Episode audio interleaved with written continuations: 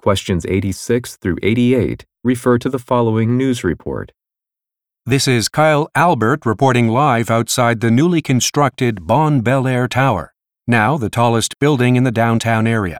In addition to plentiful office space, the building also features floors accommodating a number of restaurants and a wide array of retail suites.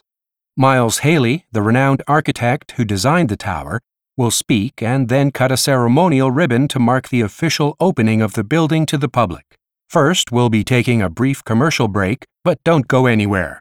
We'll be broadcasting Mr. Haley's address live in just a few minutes.